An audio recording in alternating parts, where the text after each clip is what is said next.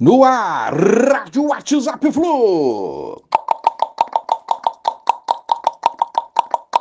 Bom dia, galeraça tricolor, 3 de agosto de 2023. Fluminense tentará a anulação do cartão vermelho recebido pelo Marcelo na terça-feira no jogo contra Argentino Júnior, porém não há muita esperança internamente no clube nessa questão. A tendência é que mantenham o cartão. Vamos aguardar então.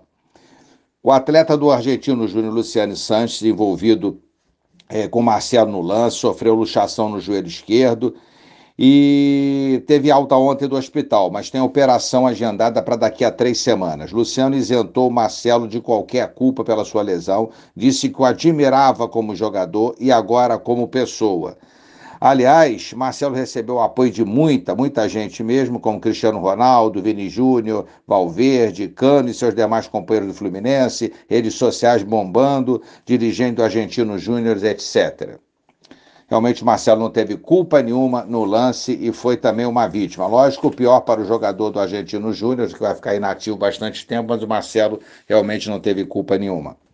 Uma recuperação rápida é o que desejamos aí ao Luciano. Agora, amigos, é o Palmeiras, foco aí é o Palmeiras, jogo de clubes da parte alta da tabela. Palmeiras tem 31 pontos, é o G3, o Fluminense tem 28 pontos, é o G5. Se vencermos, no sábado igualaremos em pontos e número de vitórias, mas ficaremos atrás no saldo de gols. Mas é muito importante essa vitória sobre o Palmeiras no sábado. Vamos à luta aí, então. E terça-feira é decisão no Maraca. Libertadores valendo vaga às quartas de final da, da competição. Um abraço a todos, valeu, tchau, tchau.